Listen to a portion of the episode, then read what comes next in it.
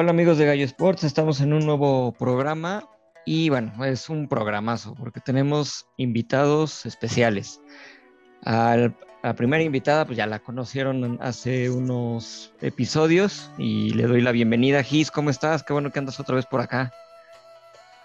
¿Qué onda? Bien, bien, gracias por la invitación. Contenta, emocionada, porque aparte yo les conseguí el súper invitadazo del día de hoy, que creo que les va a dejar un súper buen sabor de boca con este capítulo y pues súper contenta de acompañarlos otra vez. Perfecto, no, pues eh, de hecho sí, te queremos agradecer tanto regresar con nosotros y el invitadazo que, que nos conseguiste. Entonces, pues ahorita ya, ahorita vamos a platicar de eso. Pero antes le doy la bienvenida también a Nat que, y también la, el agradecimiento, pues por lo mismo, ¿no? Por este por volver a, ayudarnos aquí para esta, esta entrevista y este capítulo. ¿Cómo andas, Nat? ¿Se dan, cuenta, se, dan cuenta que solo me utiliza Natalia para conseguirle buenos, buenos, invitados en, en, el podcast? o sea,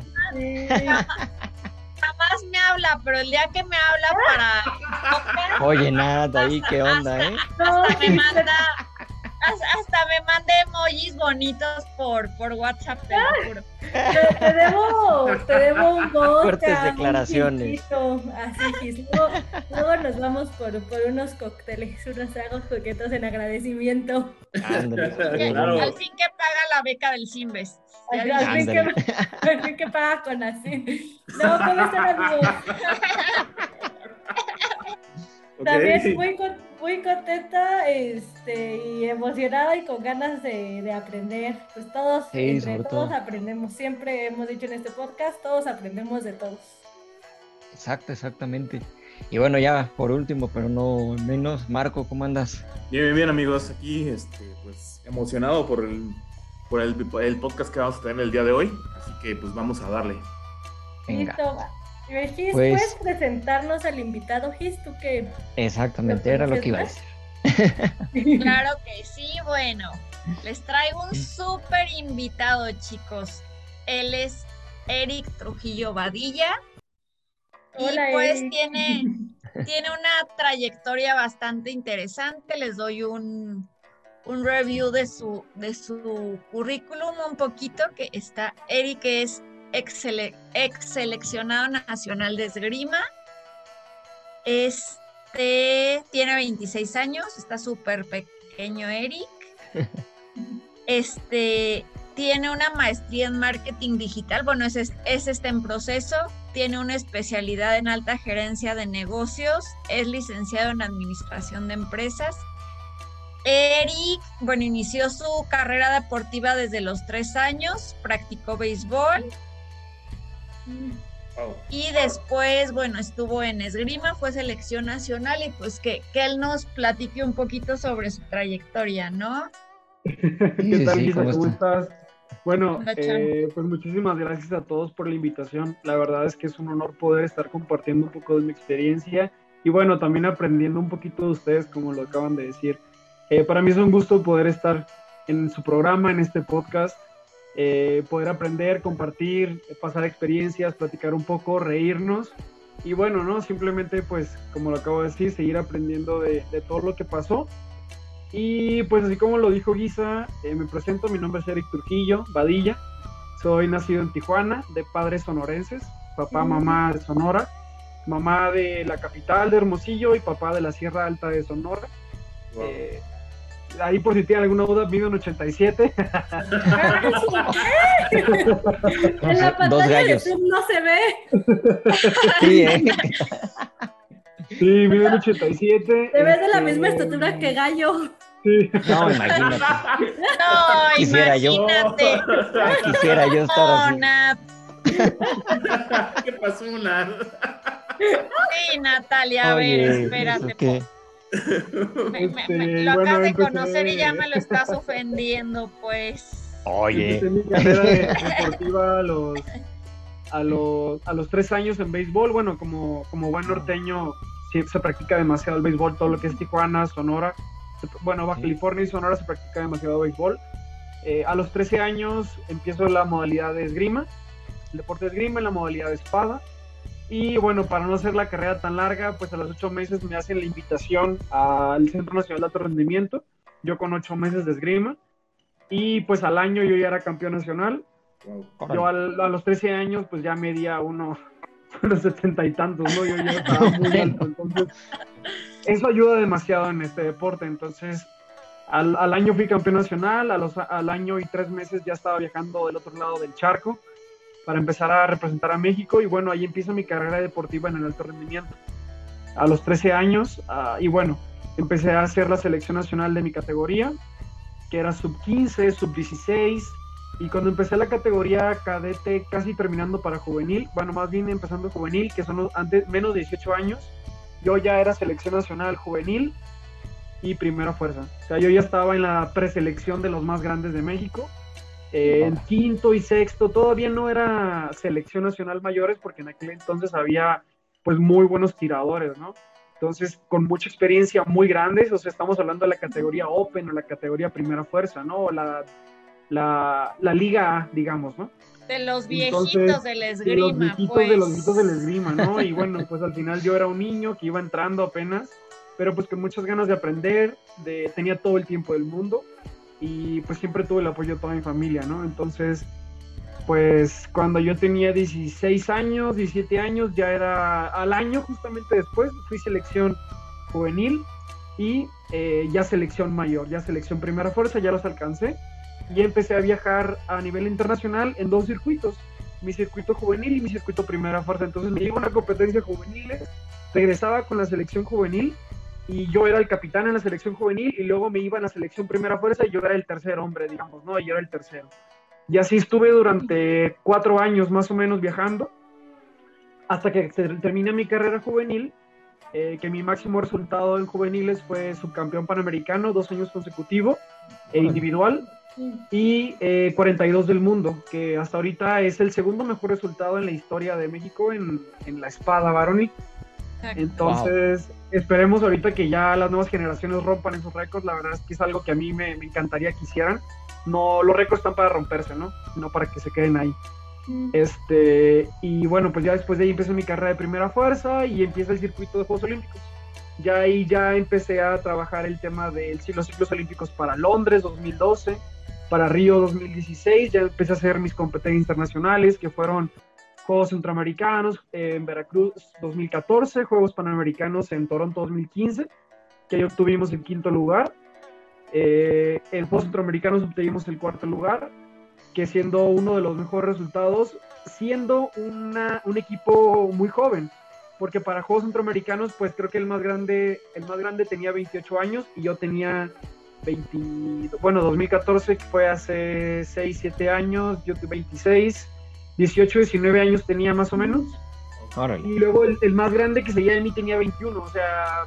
Al muchacho todavía le tenían que dar permiso a sus papás para salir del país, pues. Sí, sí, sí. sí. no, era, no, era, el más pequeño de la delegación, porque creo que en aquel entonces estaba una chica de clavados, creo que tenía 13 años, no recuerdo pero el de la delegación de esgrima era el segundo más chico. En aquel entonces la más pequeña fue Julieta Toledo, que era una compañera mía de sable, que tenía, creo que tenía 15 años cuando fue a Y Julieta también era bien pequeña. Entonces fuimos una generación que marcó mucho la esgrima a nivel nacional, porque fuimos una generación que tenía todo el tiempo, tenía mucha pasión, eh, muchos valores y mucho apoyo familiar, dentro del cual eh, es lo que ha sobresalido y ha sido las mejores generaciones en esgrima a nivel eh, a nivel internacional. A nivel, no, ya a nivel internacional, o sea, ya, ya pasamos el nivel nacional, sino hablando a nivel internacional. en mi generación, pues, ya hubo. Una pregunta, Eric. Dime, dime, dime, dime.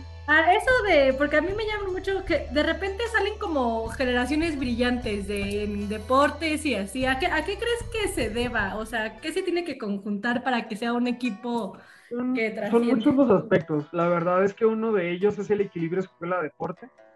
Eh, mm. La mayoría de mi generación son licenciados, terminaron alguna carrera, eh, tienen mucho equilibrio eh, personal, familiar y emocional. es todo un conjunto, ¿no? Realmente no solamente es el tema de la escuela o el deporte, sino también poder llevar las dos cosas, o sea que al final el tema de escuela y deporte es lo bueno, ¿no? Pero eso, y quizá lo sabe, ¿no? El tema psicológico. El tema psicológico es fundamental en esto y teniendo tantas horas de entrenamiento, tanta presión, tanto estrés, tienes que sobrellevarlo de una forma u otra, si no explotas y truenas. O sea, te come el deporte y te escupe y te tira, ¿no? O sea, así de sencillo. Entonces, o sea, disciplina. Sí, son muchas cosas, no solamente disciplina, es mucha pasión, es mucha comunicación, es trabajo en equipo, es, son demasiadas cosas que te será una lista infinita, pero eh, yo fui de, los últimos que se retiraron hace, digo, pues hace tres años, y es lo que ahorita estoy tratando, de, estoy plasmando, ¿no? Y Giza pues me ha llevado en esta época de como entrenador, ahora que también estoy, que al final es, no solamente es el deporte, es eh, eh, es un desarrollo personal, al final somos formadores de vida, son muchas cosas que van detrás del deporte que uno no se da cuenta cuando está como deportista de alto rendimiento y solamente quiere entrenar y tener medallas, entrenar y tener medallas, porque para eso te van, para eso te van haciendo, para que hagas medallas, inclusive eh, hace poco, bueno, hace unos años salió un artículo que dice, y eso es verdad, o sea, en México no te enseñan a ser un deportista, no te enseñan a ser un ciudadano, te enseñan a ser deportista. No te enseñan a, cómo vivir en la calle sin, ser deportista, te enseñan a ganar y a hacer medallas, pero nadie te enseña a cómo ser un ciudadano, a cómo ser una persona. Y es algo muy fuerte, es algo muy fuerte, sí, ¿eh? porque las generaciones que vienen ahorita, pues o se dedican completamente a la escuela o completamente al deporte. Y cualquier, cualquier ámbito que esté mal, truenan. O sea, y no, yo no le digo una generación de cristal, no, realmente tienen algunos otros aspectos que nosotros no tenemos Exacto. Pero eh, simplemente son generaciones, como lo estamos platicando, no igual ustedes son una generación diferente a la mía, entonces ustedes tienen otras cosas diferentes, ¿no? Pero es a lo que voy aquí, este, pues al final todo influye y en México no nos enseñan a ser deportistas, no nos enseñan a ser ciudadanos, nos enseñan a ser solamente deportistas, a entrenar, a hacer robots, a... qué fuerte eso.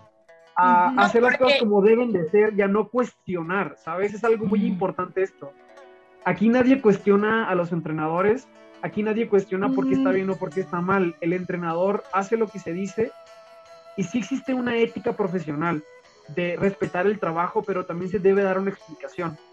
Claro. Como en la escuela, ¿no? O sea, oye, maestro, ¿esto por qué me va a servir, no? O, profe, ¿esto por qué?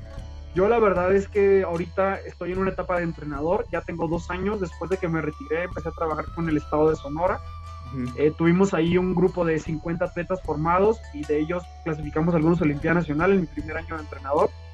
Ya ahorita soy entrenador del estado de Guanajuato. Eh, tengo un grupo pequeño, eh, pero pues todo mi grupo es, es top, top 8 de México. Con orgullo lo digo.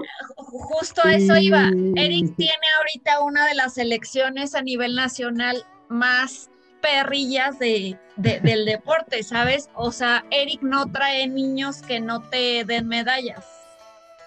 Eh, otra de las cosas, ¿no? Eh, que hago aquí un, paréntesis, más allá de, justamente ahorita eh, estaba en sesión con ellos, porque ahorita, yo ahorita yo me encuentro en la Ciudad de México, hace tres semanas salí positivo de COVID y me fue muy mal. Entonces... ¿Estás mejor ya? Sí, ya, ya estoy ah, en los últimos días ya, ya saliendo pero pues no pude ir, entonces justamente ahorita iba terminando la sesión con los chicos y justamente les platicaba esto. Era un tema muy bonito porque yo les dije, chicos, pues si todo sale bien, yo el fin de semana ya estoy en León y volvemos a los entrenamientos presenciales. Pero porque viene competencia el siguiente fin de semana. Tenemos competencia en Guadalajara, ya el primer selectivo nacional. Pero de mi grupo selecto, que son siete niños, tengo siete niños nada más. Tengo siete niños, no tengo más porque yo me especializo en deporte selectivo y alto rendimiento. Eh, el grupo de iniciación lo tiene otro entrenador que es mi asistente y él se encarga de iniciación. Yo no me encargo de proyectos nuevos, yo me encargo de consolidarlos, que, de, llevarlos al alto rendimiento básicamente, ¿no? Eh, no porque no me guste, simplemente porque prefiero dedicarle el tiempo a ese tipo de, atletas y tengo una persona que me ayuda. Eh, y les decía, chicos, pues la verdad es que estaban muy presionados, estaban muy estresados, como todo, ¿no? El prearranque de la competencia, algo que ya conocemos, que todo el mundo ya sabe qué es lo que va a pasar. A mi coche se le ocurrió salir positivo de COVID y pues no a vino. se le ocurrió salir positivo de COVID, que porque no viene, que dónde andaba. Entonces les dije, no, chicos, la verdad es que yo siempre se los he dicho algo muy, muy cierto que a mí, a mí nunca me enseñaron algo. Eh, no hay competencia buena y no hay competencia mala. ¿Por qué? Porque no hay un buen resultado y no hay un mal, no hay un bueno y no hay un malo. Todo funciona y todo crece. Cuando tú aprendes a, a pasar esta información como un entrenador y como un ex atleta, que a ti nunca te lo enseñaron, no tienes un tabulador si eres bueno o si eres malo, entonces no hay críticas sobre tu trabajo. Y los chicos no dudan de ellos porque no dicen un número es bueno o un número es malo. Que tú seas número uno del ranking no significa que seas el mejor. Y quizás el último no significa que seas el peor. Hay muchísimos factores que influyen para que tú tengas ese resultado. Físicos, familiares, emocionales, estudiantiles, ya desenvolviendo ¿no? todo lo que es el deporte a nivel nacional. Yo se los digo, chicos, que tú ganas la competencia, muchas felicidades, vamos a festejar, pero para mí no se acaba aquí. Y si eres el último, tampoco no se acaba aquí la competencia. Si tú eres la medallista de oro, no soy el mejor entrenador. Y si tú eres el peor, eh, bueno, no el peor, el último, el último del ranking, tampoco yo soy el peor entrenador. Porque eso no tiene nada que ver es a dónde llevo esto, ¿no? A que el deportista tiene que aprender. El, el, Eric ya trae toda una psicología interna bruta, ¿eh? Sí, sí, sí, ¿eh? Impresionante. Ya, no lo trabajamos bastante, ya. Sí, ya, ya, ya. ya, ahora, habla como profesional, pero yo que de verdad no, sí, increíble, lo conozco desde hace un chorro de años. Sí han hecho un buen trabajo ahí. Pues los este chicos aquí básicamente es, es lo que yo les digo, ¿no? ¿qué es lo que pasa? No? Y volvemos a lo mismo. Al final, ahora, ser como ser entrenador, uno enseña lo que nunca le enseñaron. Como me hubiera gustado que a mí me enseñaran, ¿no? Es que eso es muy importante. Con valores, eh, con cuestiones. Chicos, pregúntenme, o sea, ¿por qué estoy haciendo esto? ¿Por qué tal acción? ¿Por qué es un ataque? ¿Por qué una defensa? ¿Por qué este movimiento de la mano? ¿Por qué tengo que hacer este físico? ¿Para qué me va a servir? Cuestionenme, porque al final yo también aprendo de ustedes. Entonces se vuelve un entorno en el cual todos los atletas que tengo tienen un pensamiento crítico y al final se vuelven atletas eh, que se dejan formar. Son personas que se dejan formar como, como ciudadanos, personas con valor. Dejas de tener como mucho robotcito de que pues lo que el entrenador dice es lo que se hace y lo que nadie puede modificar, ¿sabes? Claro, claro. Pregúntame, este, te, te, respondo, te esto, te el otro. ¿No? Entonces sí, claro, cuando viene este tema, pues al final los atletas se aburren. Y aparte un, deporte tan exigente como la esgrima, que es un deporte muy técnico, se vuelve monótono. Y al final, pues la gente se va, ¿no? Simplemente se va el deportista, se enfada con el atleta, con su equipo y dejan el deporte. Entonces, una cosa, otra, no todos van a, entender igual. Tú como estudiante, o tú al final todos fuimos estudiantes y dice, profe, es que yo, yo no lo entiendo, yo otro estudiante lo entendía perfectamente, ¿no? en, el, en el deporte pasa lo mismo, porque tú eh, pasas conocimiento, técnica, experiencias, físico, miles de cosas, ¿no? Entonces, bueno, todo este rollo que traigo, la verdad es que tengo muchísimo tiempo trabajándolo y la verdad es que mis chicos son chicos muy buenos, aparte de eso son muy buenos estudiantes, son muy buenos chicos, son muy buenos amigos, son buenos deportistas porque aprenden de cada derrota y las medallas a mí me dan igual, la verdad, o sea, una medalla no me hace que sea buen entrenador o que sea mal entrenador, o una medalla no me hace que yo haya sido buen deportista o mal deportista, sino todo lo que aprendimos en el transcurso. Entonces, pues básicamente esa es ahorita mi etapa de entrenador en la que estoy traigo muchísimos proyectos más y ahorita les voy a seguir platicando, pero pues bueno, no sé qué les ha parecido hasta ahorita, cómo, cómo van las cosas.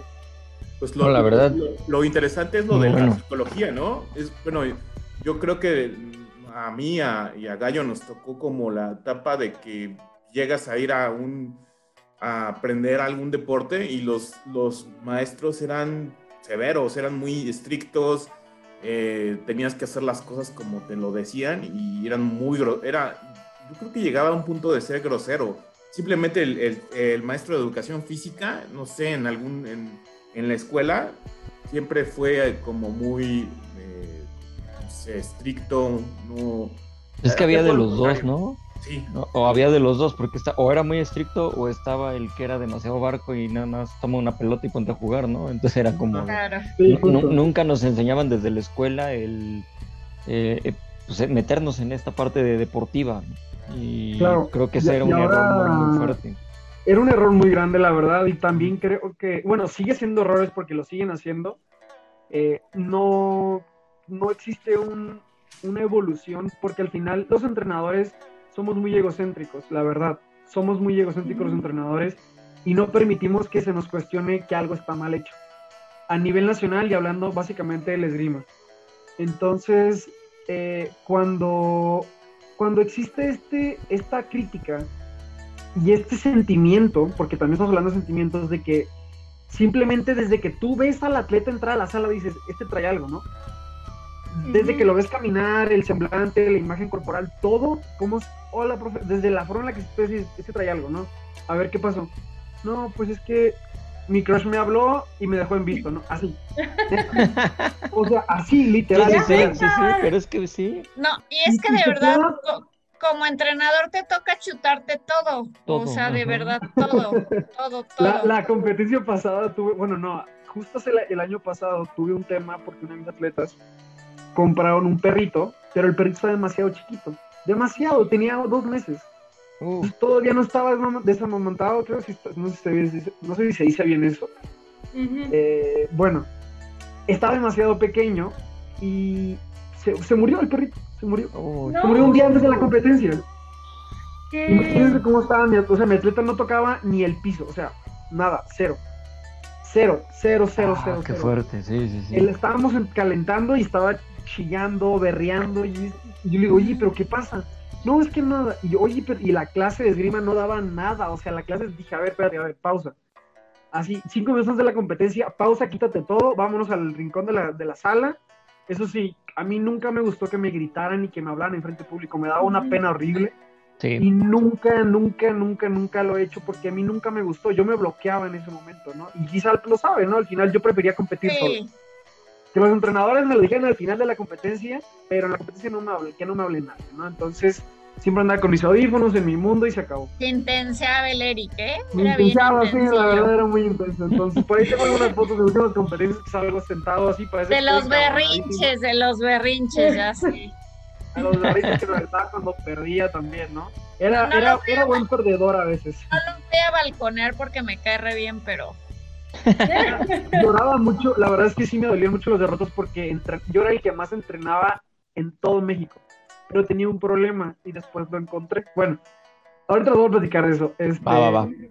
Hablé con mi atleta y bueno, no, borrón y cuenta, no, a ver qué pasó. No, es que mi perrito, ¿cómo que tu perrito? Pues ya me empecé a platicar, ¿no? Es que el perrito, es que me es que pasó esto, es que se murió, y mire, entonces ya no, total de que pues al final el perrito le iba a echar porra desde el cielo y venga mi hijita y vámonos, ¿no?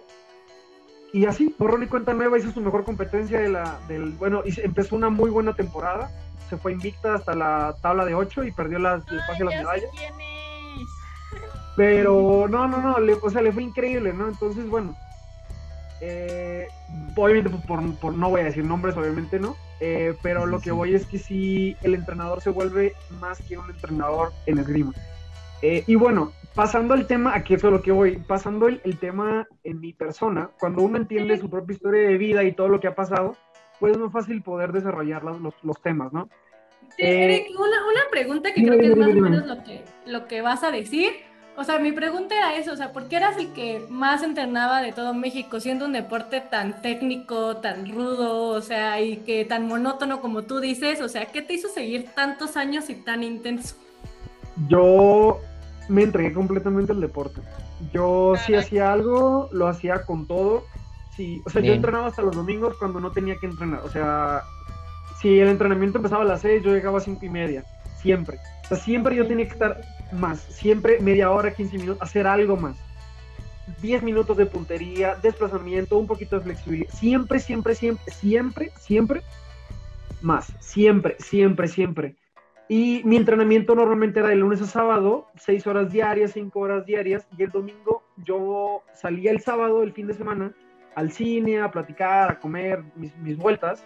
Y el domingo en la noche siempre me iba al, gimnasio corría 20 minutos, flexibilidad y me iba a cenar, siempre. De tal manera que cuando llegaba el lunes, de, de, tal manera que cuando yo entraba el lunes yo ya estaba en ritmo de entrenamiento y no tenía que esperar hasta el sábado a que mi cuerpo reaccionara que el fin de semana había terminado. Realmente para mí nunca había terminado el fin de semana y siempre estaba en ritmo. Entonces, esa es una, ¿no? La otra, siempre la espada a la fecha ha sido el arma con menor resultado a nivel internacional, siempre, a nivel histórico. ¿Por qué? Porque es el arma que más se practica. Entre más se practica, pues es más difícil. Así de sencillo. Es como el fútbol a nivel internacional, pues sí, o sea, todo el mundo lo practica, ¿no? Y es muy difícil sobresalir porque todo el mundo lo practica. Es exactamente igual con la espada. Entonces, siempre existía el, es que tal arma agarró tal resultado y la espada para cuándo. Es que tal arma y, y la espada para cuándo. Entonces, ese, ese, esa presión misma me desarrolló a yo entrenar más, a yo darlo más, a las competencias, a yo mismo exigirme. Yo era una persona que entrenaba seis horas diarias, siete horas diarias, a veces entrenaba ocho horas diarias, tres sesiones, y yo iba al nutriólogo y les pedía mediciones, yo iba al psicólogo y, oye, mira, vi esto, o yo iba al preparador físico, yo iba, o sea, yo tenía que estar atrás de todos y siempre, era oye, el atoso de la, de la selección. Yo era el atoso, yo era el que estaba ahí, pero, pero era el capitán. Exacto. Y nadie me movía, o sea, nadie me movía durante, yo creo que de mis nueve años, siete fui capitán. Órale. O sea, yo movía, yo decía quién va, quién no va, por qué va, por qué no va. Ah, te fuiste de, peda y llegaste crudo al entrenamiento, pues no entrenas y no vas. Y vayas a descansar. O sea, me ah, tocó banquear a gente, me tocó y me eché muchísimos enemigos, amigos. Este, pero es que, bueno, compañeros. Pero al final a mí me daba una pena ir a las competencias y no representar bien a México. Ese fue, ese fue el, el, gran meollo del asunto de tu pregunta, Natalia. Y bueno, ¿no? Aquí pasa algo. Cuando hay demasiada presión en el entorno, demasiado estrés, uno pierde los sentidos y se vuelve un robot. Y eso era lo que a mí me pasaba en las competencias. Yo era el, el más fuerte, el que tenía menos grasa. Aparte, tenía buenas calificaciones en la escuela, súper organizado, mi uniforme siempre estaba limpio, mi competencia siempre era impecable. Yo, yo tenía un tipo de entrenamiento y de competencia que era fair play completamente. Si iba perdiendo 14-0 y yo tocaba el piso y el juez me daba el toque, yo decía, no, no, no, 14-0, no di. Entonces, no, Jerry, pero vas 14-0, yo, no di. O sea, entonces tenía muchos conflictos porque ya sabes, en México, ¿no? Hay que, no, y es que hazme el paro por aquí, hazme el paro por allá, y se prestaba mucho en esas cosas, ¿no? Entonces yo no. Tenía una ética de entrenamiento muy, muy, muy limpia y, era demasiado así el Era demasiado, o sea, era demasiado, demasiado así. Entonces lo que pasa era que yo no disfrutaba la competencia. Así de sencillo, no te voy a decir más. Mm. Yo nunca disfruté mis competencias. Eh, me presionaba yo solo porque yo mismo quería ganar todo. Yo mismo decía, no, es que yo entreno más que todo. Yo, yo soy, o sea, pero mis sentimientos de... disfrutar nunca, nunca los exploté. Les digo, obviamente había competencias que sí, no siempre, ¿no? Pero el día que yo, el día que yo disfrutaba la competencia, me valía el resultado. Yo aprendía de mis derrotas. Esa competencia me iba invicto hasta la final y nadie me pasaba de cinco toques, de seis. O sea, me iba invicto así 0, 0, 0, 0, 0, 0 y en la final 6, así 15, 6, 15, 4. Y dominados completamente. No, porque Eso les era la retropalizas brutales. no, es que de verdad a mí me tocó ver a, a en varias competencias y yo decía, este güey, o sea, de verdad, decía este, este chavo, ¿qué onda? ¿No? O sea, porque de verdad eran, pero retropalizas las que les ponía sus, a sus Yo era una persona muy, muy, bueno, soy una persona muy analítica, pero por ejemplo, cuando yo entraba en tema de combate era analizar desde, desde cómo llegaba a la pista, desde que si le dolía algo, cuántas espadas tenía, quién era el árbitro, en dónde estaba ubicada la pista. O sea, yo, yo, yo O sea, perfeccionista completo, güey. De tal manera de armar una estrategia, obviamente, ¿no? Entonces al final yo decía, espérate, este güey es de mi equipo, ¿no? Pero no se paró a entrenar en dos semanas de entrenamiento porque estuvo lesionado en el pie. Pues dale al pie. Madres, ni modo, ¿no? Y pum, al pie. Pues Oye, este, ¿sabes qué? Es, digo, dentro del combate, ¿no? Dentro de lo válido, nada lastimoso, ni mucho menos, no, al contrario. Siempre mis entrenadores se enojaban conmigo porque a mí me pegaban y yo seguía tocando. O sea, típico que te pega una barrida en el fútbol, tarjeta roja y tú sigues metiendo goles. Tarjeta roja y tú sigues metiendo goles, ¿no? O sea, a ti no te salías todo golpeado, todo sangrado, pero 15-0, golpeado, pero 15-0 y te gané y se acabó, ¿no? Entonces, Exacto. Eh, una ética de entrenamiento y de competencia que no les gustaba porque en aquel entonces se, se, trataba de golpear, de hacer sangrar al otro, porque jugaban mucho el tema psicológico, como en todos los deportes, golpealo, sácalo de su zona y ahí le ganas. Entonces, yo ah, nunca caí en sí, juegos, yo nunca, eh, alguna vez caí pero ya en un 14-5 y me golpearon y se lo regresé, me sacaron tarjeta roja 14-6 y le gané 15-6 y se acabó. Yo creo que eso lo hice dos veces en toda mi vida y los tengo muy, muy contados, sé con quién, sé en qué minuto y lo que pasó, pero al final eso, eso fue el, el, el, el meollo de, de, todo el asunto de mi carrera deportiva, de mi corta carrera deportiva, porque al final el deporte como el esgrima es un deporte muy grande, muy longevo, que ahorita pues realmente yo apenas estaría sobresaliendo a nivel internacional todavía más de lo que ya hice. Entonces, pues... Sí, de hecho, eh, esa era una pregunta que te quería hacer, porque, o sea, pues todo lo que nos cuentas, todo, ¿qué hizo que tú dijeras, bueno, hasta aquí? Y ya ahorita eh, más o menos con lo que estás contando va por ahí, ¿no? Pues mira, una de ellas eh, fue cuestiones nacionales, no, no temas de oh. federación ni temas de, o sea, no más allá de eso, más arriba de eso en el cual el panorama pues no pintaba para bien y mira, me salí hace tres años y el panorama empeoró, entonces yo lo analicé de una muy buena manera, lo analicé de las mejores maneras. O sea, ya veías la debacle. yo ya veía lo que iba a pasar, estaba en mi último año de la carrera. Huyó eh, justo a tiempo el muchacho. Y justamente pues me dijeron eso, ¿no? Yo platiqué con mi papá y le dije, mira papá, pues, con todo, lloré muchísimo, tuve depresión, ¿no? O sea, no se imaginan todo lo que pasó después. Pero al final yo me adelanté tres años a lo que compañeros apenas ahorita lo están viviendo, ¿no? Entre ellos, pues terminar la carrera, especializarme, tener proyectos personales, independizarme, tener, bueno, muchísimas cosas que se fueron desarrollando, que con gusto y con mucho orgullo ahorita las platico.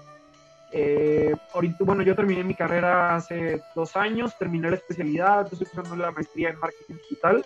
Ahorita tengo una empresa consolidada yo soy el fundador de una empresa consolidada y tengo dos, dos, dos empresas en proceso en, creación. Entonces, aparte de eso, pues me encargo completamente del, desarrollo de Esgrima en Guanajuato. Eh, me especialicé en entrenamiento funcional especializado en coordinación y potencia, que es entrenamiento físico para esgrima. Y eh, pues en eso es lo que yo ahorita estoy trabajando. Y ahora también tengo gente como personal trainer. A Giza la entrené como un año y medio, yo creo, fue su coach. Ah, era bien, era bien maldito.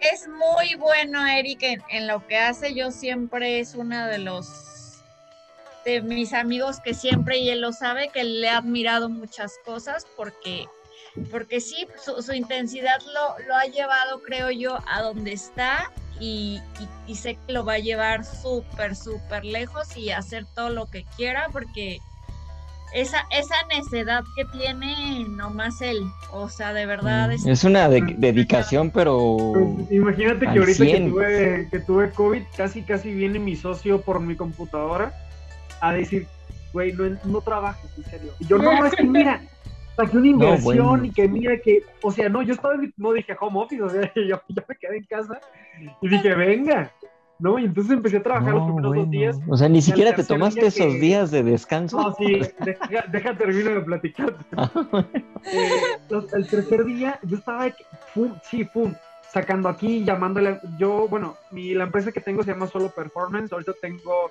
58 atletas patrocinados, patrocino ah, atletas mexicanos con material de entrenamiento funcional, trabajo para gobierno, trabajo para Federación Mexicana de Fútbol, trabajo, soy proveedor de material de, bueno, de Liga Nacional de Baloncesto, de miles de cosas, o sea, de que estamos dentro del deporte alto rendimiento. Nosotros diseñamos, fabricamos y vendemos material de entrenamiento funcional y lo hacemos en México. Ahorita tenemos ah, el 95% de los, de, los, de los materiales, de los productos son hechos en México, de tal manera de incentivar pues el, el empleo mexicano y bueno, muchísimas cosas más que se van desarrollando.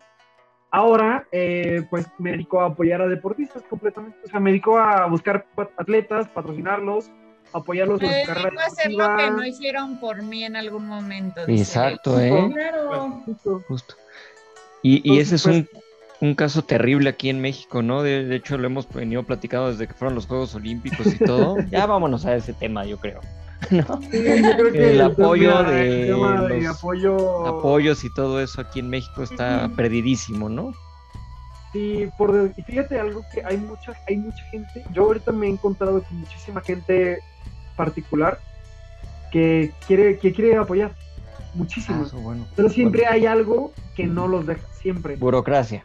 Tuvieron, un, tuvieron burocracia, tuvieron algo que no les gustó en su pasado, por ejemplo, una empresa que dice, es que yo ya entré y me hicieron un fraude por acá.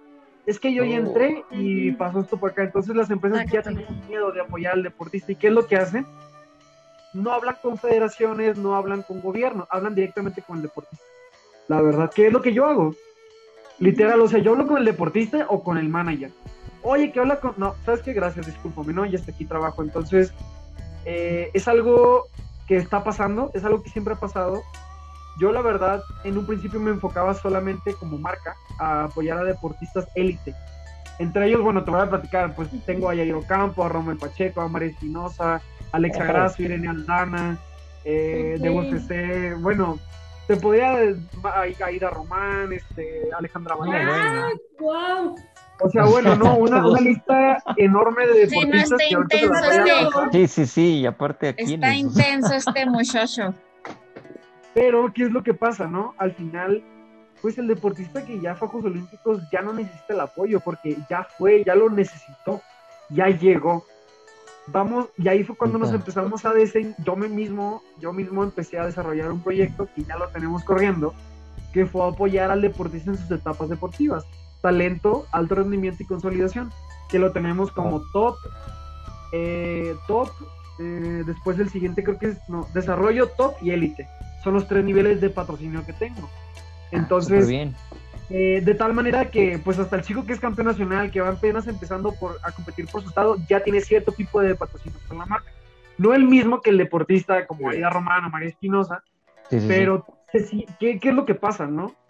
Pues se ven como ellos, le dan el valor como, como, como, como nadie más se lo da, y también hay un desarrollo personal que el deportista que está en ese desarrollo de talento o alto rendimiento tiene una aspiración y tiene un sentimiento de soy como ellos, trabajo como ellos y entreno como ellos, que es mi, hashtag, que es entrenar como los mejores. Entonces, eh, ahorita les, comparto mis redes de la, empresa para que la vean. Claro, claro que sí, sí, sí. Este, realmente es, es, la ideología que tenemos y pues nos hemos enfocado completamente en eso, ¿no? En apoyar al deportista, en apoyar al, al área multidisciplinaria y pues seguir avanzando, ¿no? Tratar de, apoyar al deporte desde lo que se pueda, siempre, siempre. Por ejemplo, ahorita me habló un chico que, que lo becaron en, las, en la Universidad de Sacramento y me dice, oye, Eric, es que tengo 16 años, estoy acá, y le digo, oye, pues, ¿qué hago, no? ¿Qué necesitas? Pues es que no sé, y le digo, a ver, bueno, ¿qué estás, ¿qué estás haciendo? ¿Qué estás entrenando? No, pues estoy entrenando así, mira, tengo tanta edad, peso tanto. Ah, bueno, mira, no te puedo dar todo, pero ¿qué te parece si te mando una cuerda de salto y unas bandas para que entrenes, no? Porque las bandas que tiene están lo más maravilloso de la vida. No, no, no es que no, no, no es ni, me pague el Eric, ¿eh? pero están lo más padrísimo de la existencia de bandas para entrenarse. Entonces, ¿qué es lo que pasa? Pues le digo, a ver, pues ¿qué te ayudo? ¿No? ¿Qué te apoyo? No, pues que necesito esto, venga. Eh, nunca digo que no, ese es mi, uno de mis lemas, nunca digo que no en temas de apoyo, ¿no? En cuestión, en otro tipo de negocios sí digo que no, en muchas cosas cierro, pero cuando sea cuestión de apoyo o hacer un trabajo nuevo o apoyar al deportista, siempre hay la forma. Oye, ¿sabes qué? No te puedo ayudar yo, pero tengo un amigo que tiene aquí promoción Electrolit, escríbele, ¿no? Sí. Venga, mira, yo te conozco al manager de, de, Adidas, escríbele algo, te va a trabajar, ¿no? Entonces, de tal manera que se va trabajando un, un, un networking de ah, una red ahí, ¿no? La verdad es que es una red interesante de deportistas que la verdad es que a mí no me da muchísima pena, inclusive yo los he mandado con mi competencia, oye Eric, ¿tienes este material? No, pero tal marca sí la tiene, ahí no la voy a decir. Ah, o sea, sí, sí, sí. yo, yo, sí les digo, yo sí les digo ahí, oye, ¿sabes qué? Escríbele a fulanito de tal, mira, él la tiene, cómpasela a él, ¿no? Y ellos me, ellos me mandarán clientes, quién sabe, pero yo lo hago, ¿no? De tal manera que... De ti no pues, queda. Hay que crecer, ¿no? De mí no queda, ¿no? Entonces... Ya eh, a lo que voy es que. Dime, dime. Ah, sí, este, ¿cuántos, o sea, una pregunta, ¿cuántos años tiene Solo Performance y cómo empezaste? O sea, ¿cómo fueron tus primeros pasos? ¿Quién fue el primer atleta que contrataste? ¿Y qué te llevó a hacer eso? Ajá, exacto. Ajá. Bueno, mira, eh, Solo Performance tiene dos años. Ah, o sea, ah, es lleva un poquitito, qué bárbaro. Sí, tiene dos años. Es una empresa mexicana, orgullosamente. Somos dos socios, Javier Arnaiz y yo, su servidor. Solamente somos dos personas que trabajamos en todo el proyecto de manera directa. Tenemos ya indirectos, ahorita tenemos más de 30 personas trabajando. Este, ¿De qué nace? Cuando yo empecé a viajar a nivel internacional, normalmente, pues digo, a la fecha nadie viaja con, bueno, muy poca gente viaja con fisioterapeuta, con preparador físico, con kinesiólogo, con fisioterapeuta, con con coach, con médico, etc. Entonces, ¿qué es a lo que voy? Con equipo multidisciplinario. Con equipo multidisciplinario, en pocas, mucho menos psicólogo, ¿no? El psicólogo, olvídate, es lo último Híjole, eso es un tema. Es un tema bien, bien denso, eso que también ahorita platicamos. Sí, sí, sí. Entonces, nace ese proyecto, ¿no? De, oye, ¿por qué yo tengo que viajar al otro lado del mundo? No llevo fisioterapeuta, llevo con las piernas contracturadas, no tengo dónde entrenar, no tengo cómo mantenerme y aparte tengo que competir a las 10 horas que llego, ¿no? O sea, llego y no hay jet lag, olvídate, eso no existe. ¿Y por qué el esgrimista mexicano no dio resultados, güey? Pues iba todo entumido, no se podía ni mover. Exacto, o sea, de verdad es, es impresionante. si te hubieras dado cuenta, ¿no? Yo, yo lo he escuchado y lo he vivido, no es por cuestiones ni estatales ni nacionales, en cuestiones de federación o a nivel estatal es el movimiento que existe detrás de todo ello, ¿no? De tal manera que te dicen, pues es lo que hay, ¿no? Hijo. Y hazle como quieras y aparte te tiene que ir bien. Si no, no vuelves a salir. Entonces, llegábamos y aparte nos iba bien, o sea, deja tú, nos iba bien. Entonces, como... ¿qué es lo que pasa? Bueno, cuando yo, yo regreso en mi último año, que fue mi último año de selección nacional, mi preparador físico, que es Javier Arnaiz, hoy mi socio, me dice, oye, Eric, tengo un nombre, ¿no? Solo personas, ¿qué vamos a hacer? Y yo, pues, ¿qué vamos a hacer de qué? No, yo estaba en mi último año de la carrera, yo, ¿qué hago, no? Digo, él ya tenía otras, ya tenido dos empresas más aparte. Eh, digo, pues, ¿qué de qué? No, pues tengo ideas de un proyecto. Ah, Pues él me empezó, yo mientras estaba eh, estudiando, pues yo estaba en mi último año de, de, carrera, estaba selección nacional, ya para el proceso de Barranquilla, 2018, y me dice, oye, tengo este problema de recursos humanos en su otra empresa una empresa igual internacional, súper fuerte, tengo este problema, ¿no? Entonces yo le decía, ah, mira, haz esto. O, oye, tengo un problema de finanzas, mira, mete esta inversión acá, muévelo acá, trabájalo así, mételo acá. durante seis meses me trajo así. Dale y dale. Al séptimo Probando. Este, tengo, este, nombre, tengo esto, ¿qué onda? ¿Lo lanzamos o qué? Va. Entonces yo me dediqué a hacer el estudio de mercado, colores, marca, tipo, todo, todo el proyecto, valores, este, metas, objetivos, el FODA, todo, todo, todo, todo, todo, todo, todo, con inversiones, márgenes, ganancias, el tipo de mercado, todo, todo el proyecto de la empresa. Y ya siempre empezó solo por ¿no?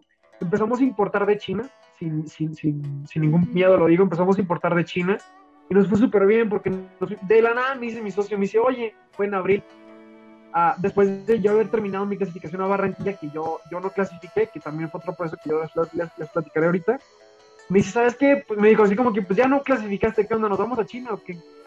Y le digo, ¿qué? Sí, tienes el pasaporte, ¿no? O sea, vámonos a China una semana.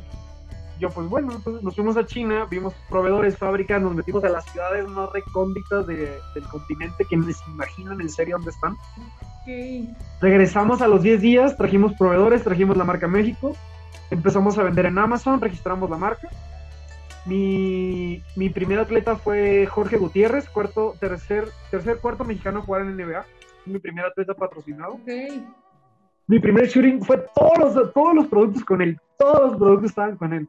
estaba buenísimo. Entonces, estaba muy bueno porque hasta la fecha lo sigo utilizando, ¿no? Entonces, sí, ya sé. muy buen amigo Lo inclusive ahorita, después de tres años, lo seguimos patrocinando. Ahorita él está jugando para Astros de Jalisco. Ok. Jugó en Alemania, en Grecia y ahorita ya terminó en, en Astros de Jalisco. Este, entonces así nace el proyecto, empezamos a ver el tema del deporte de alto ¿por qué? Porque cuando viajas, empezamos a ver que el deportista viajaba sin material, buscamos portabilidad, calidad, durabilidad, y obviamente pues una marca bonita, representativa, que, vea, que vaya con el deporte alto rendimiento. Y así fue como nace Solo Performance. Eh, de una necesidad del deportista de alto rendimiento que yo viví, que el preparador físico vivió, y hasta la fecha los deportistas siguen viviendo. Y te voy a decir que hoy en día los equipos trabajan con mi material, o sea, muchísimos equipos de la Liga Nacional de Baloncesto, yo creo que el 80% de los equipos tienen mi material y viajan a las competencias con todo el material de entrenamiento de tal manera de no depender de un gimnasio y que el deportista se siga manteniendo sus condiciones óptimas para rendir en cada partido. Ah, súper bien. Así es el, el gran punto de solo performance. Sí, ah, bueno, pero qué historia. muchas felicidades. Sí, sí, ¿eh? sí, impresionante. Ya, güey, ahorita me voy a comprar las ligas. sí, vamos a comprar ligas así para todos. La doctora se va a poner a entrenar. Muy bien, doctora. Ay, pues siempre he entrenado, G. y ahorita pues ya el tema de, bueno, ya solo performance, pues ya tienen, tenemos talleres en México, tenemos tenemos tres talleres ahorita, tenemos más de 20 personas, tenemos alrededor de 30 personas trabajando indirectamente. Directamente somos, seguimos siendo mi socio y yo. Hacemos todo, o sea, todo, marketing, publicidad, toda la parte interna la hacemos mi socio y yo. Y ya toda la parte externa la seguimos trabajando con, con, con personas en otros talleres, etc, etc, etc. Eh, que ha funcionado de maravilla, la verdad es que somos de las pocas marcas a nivel nacional que no importa de China que vende producto mexicano, que vende también el proyecto de, bueno, pues sí, realmente vende el proyecto de que cierta, cierto porcentaje de las ventas se van al deportista al final, de manera indirecta, mm. eh, que siempre estamos metiendo deportistas nuevos. Justamente esta semana pues cerramos con, cerré con Ofelia Solís, con Kenia Lechuga, este, con Luis Oscar Mora, que es un chico de CrossFit, que fue el primero en clasificar a CrossFit Games 2016. Y bueno, cuatro o cinco que han entrado este año, ¿no? Justamente en estos días vamos a sacar un... pues. Sí, exacto. Justamente estos, días vamos a sacar un post de cuántos atletas que tenemos fueron a Juegos Olímpicos. Ahorita de los 58, más o menos como 15 o 20 fueron a Juegos Olímpicos. Eh, es, un, es, una, es una gráfica muy bonita que nos ha costado muchísimo y seguimos apoyando. Realmente ese es el gran, eso es lo que mueve solo performance, el, el apoyar al deportista, al que es fabricar en México. Aparte, pues estamos en Amazon, Mercado Libre, Rappi, Instagram, Facebook, WhatsApp Business, o tenemos por todos lados, todos los canales, todo. Eh, y todo es orgánico. tenemos seis meses sin, meter ningún tipo de publicidad, todo es orgánico. Entonces, pues bueno, realmente eso es solo performance. Traigo otros dos proyectos en puerta, igual de deporte. Estamos desarrollando otros dos, dos empresas más, este que ya después les platicaré para trabajarlo y para que conozcan. Oh, Dios, pues no ¿qué sé... trae este muchacho, eh? Qué miedo. No sé quiénes han parecido, tienen alguna... Les digo que, que, yo, me agarro, yo me agarro parejo. No, sí. no, está perfecto, ¿no? Y nosotros encantados de escucharte todo esto, sí. O sea, ya nada más falta que, que te decidas a tomar, no sé, la dirigencia de esgrima, ¿no? En México. Mira, la verdad es que es algo que, que la gente que ahorita creo que ha hecho las cosas bien no lo haría porque no es mi área. Nunca. No. No sé, todavía no tengo la. Siento que todavía no tengo la experiencia para tomar ese puesto. Aparte, la gente que lo está haciendo lo está haciendo bien. Aparte, pues, claro que yo no, siempre tenido, yo siempre he tenido, yo siempre he tenido una muy buena ¿eh? relación. Yo siempre he tenido una muy buena relación, Guisa, tú lo sabes. Siempre he sido sí. muy neutral, o sea, me apoyas, doy mis resultados y ni más ni menos, o sea, lo que me das te doy y se acabó. Yo siempre he tenido muy buena relación con toda No soy pleitero, para nada. No me gusta porque al final, pues mira, quieras o no, hay cosas buenas, digo, hay no, no funciona. Exacto.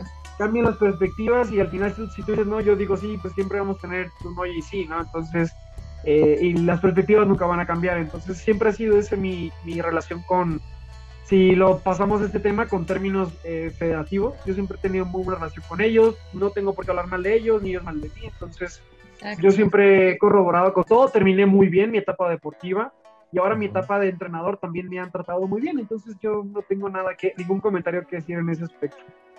Ok, perfecto, sí. Pero bueno, a ver, quisiera también saber más o menos, tú que estuviste ahí dentro, y es un tema que obviamente cada cuatro años sale y sale y sale. ¿Qué pasa con la delegación mexicana y los resultados? Porque ya sabes, aquí en México todo el mundo quiere que ganen no sé, 20 medallas y que casi todas son de oro y todo, ¿no? Todos queremos eso, ¿no? Que obviamente nos encantaría, ¿no? Pero también hay que entender pues, las limitantes, todo como... Mira, hay un tema... varios temas, ¿no? Ajá. Hay un tema bien, bien delicado que nadie ha tocado. A ver. Por ahí vi un post que, que nadie... Vamos a tocarlo. Ni se, imaginan, ni se imaginan de qué voy a hablar, la verdad como, de, como ex deportista, vamos a entrar en contexto, como ex deportista, eh, me quedo, ya está, ya está, sacó la tacita de café. Sí, ya sé. la que ya había preparado su cama, ¿no? Ya. Mira, como ex deportista es algo bien interesante. Uno como, como atleta siempre trata de llegar a lo más alto pero nunca nos preguntamos si las personas que están arriba, en este caso nuestros entrenadores, quieren lo mismo para nosotros. Oh. Hay muchos entrenadores que simplemente están por nómina, hay otros entrenadores que les gusta lo que hacen y no les importa el dinero, que realmente dan todo de ellos siempre. Son dos polos totalmente opuestos. Yo tuve 10, entrenadores en toda mi carrera deportiva y tuve de todo, pero me di cuenta que muchos, en la gran mayoría de ellos, nunca tuvieron la misma sed de ganar que la que yo tuve. Entonces, es algo bien interesante, ¿no? Que es, que el atleta te lleva, ¿no? El atleta te exige, el atleta es, oye, y entréname más, y dame otra hora. Si al final te están pagando las 24 horas para que entrenes, ¿por qué me entrenas solo dos? ¿Qué haces las otras 20? Bueno, yo sé que tienes que dormir y comer, ¿no? Pero ¿qué haces con el otro resto, el, de horas, ¿no? Entonces, es un tema que a nivel nacional, yo como entrenador, trato de dar la mayor cantidad de horas que puedo a la hora que yo pueda. Imagínate, yo tuve entrenamiento de 8 a 9. Un lunes de 8 a 9, o sea, ¿quién, no? Entonces, ¿y por qué no a las 7? Porque mis atletas también, yo les podría poner desde las 5, ¿no? Pero mis atletas también tienen otras cosas que hacer. Entre ellos de escuela, ¿no? Que es muy importante. Entonces, es a lo que voy. El, a veces los, los, los, los entrenadores que están no tienen la misma sed porque tienen otro mundo y están enfocados en otras cosas que no son los mismos objetivos que el atleta. Claro, y no arriesga nada, no está su nombre. No, no arriesga nada, pues tienen su. Ándale, correcto, ¿no? Y a veces, aunque ¿eh? tengan el nombre en la lista, aunque, aunque a veces tengan el nombre en la lista, les, les vale, ¿no? Entonces, esa es una otra. La profesionalización de los entrenadores y la actualización de los entrenadores. Eh, como, ex, como ex deportista, todo el mundo me dijo: No, Eric, pues tú ya fuiste selección, llegaste, ya fuiste entrenador. Y yo, espérate, no. O sea, tengo mucha experiencia, tengo muchísima técnica, muchísimas cosas que hacer, pero no, tengo pedagogía. Nunca fui entrenador. Tengo que aprender a ser entrenador. ¿Cómo? Con experiencia y con conocimiento. Entonces, ¿cómo? Buscando cursos, especializándote, certificándote. Oye, pero no eres licenciado. Pues no, no soy licenciado porque yo tengo otra licenciatura. Pero trato de actualizarme siempre que puedo de términos físicos y técnicos de tal manera de poderle brindarle la mayor cantidad de conocimiento y de calidad al deportista. Entonces es algo que, que te voy a ser muy sincero, en todos los deportes se sigue enseñando cosas de hace 50 años. Sí, sí, sí, sí. O sea, cosas que dices, oye, no puede ser que, que sigas enseñando esos mismos errores, ¿no? Entonces, si el entrenador sigue enseñando esos errores, el deportista el deportista aprende, el deportista tiene el, conocimiento, el, cerebro abierto, ¿no? Para, para, para, que emprende todo el conocimiento. Pero si le enseñas lo mismo hace 50 años, cuando era la Unión Soviética, y que la espada se toca con una, con, con X o Y, pues él sigue aprendiendo lo mismo, ¿no? Entonces, yo no digo que sea el mejor entrenador, lo repito, pero trato de actualizarme y de brindarle las cosas más actualizadas a los deportistas. Porque el deporte es, ciencia. Y la ciencia sigue, sigue, sigue evolucionando cada día. Entonces, son dos temas, madres, que, perdón por la expresión, pero a nivel nacional, en todos los deportes, en todos los deportes existe mínimo un entrenador que no se actualizó, que nunca, que fue buena, que es más, que fue buen atleta y que, no fue buen entrenador. entrenadores, exacto. Que ni entrenadores. Ese es uno muy fuerte, ¿eh? Lo vemos. Que ni todo ni nada. Y entonces dicen, oye, es que pues es que ni me lo pagan, ¿no? oye, es que el curso vale 10 mil pesos.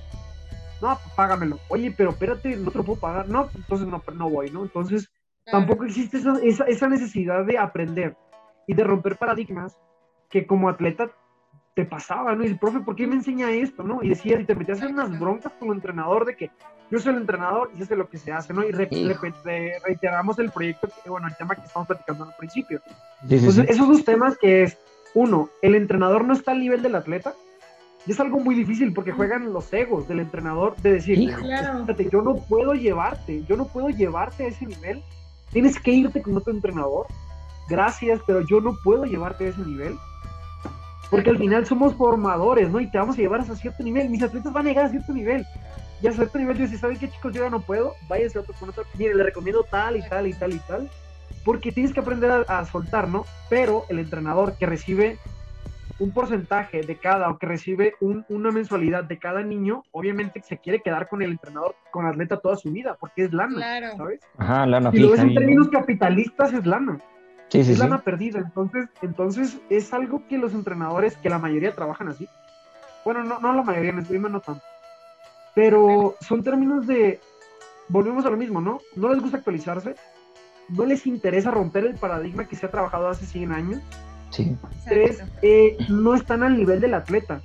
Porque tienes atletas buenísimos y oye, y es que el atleta, ¿por qué no despega, no?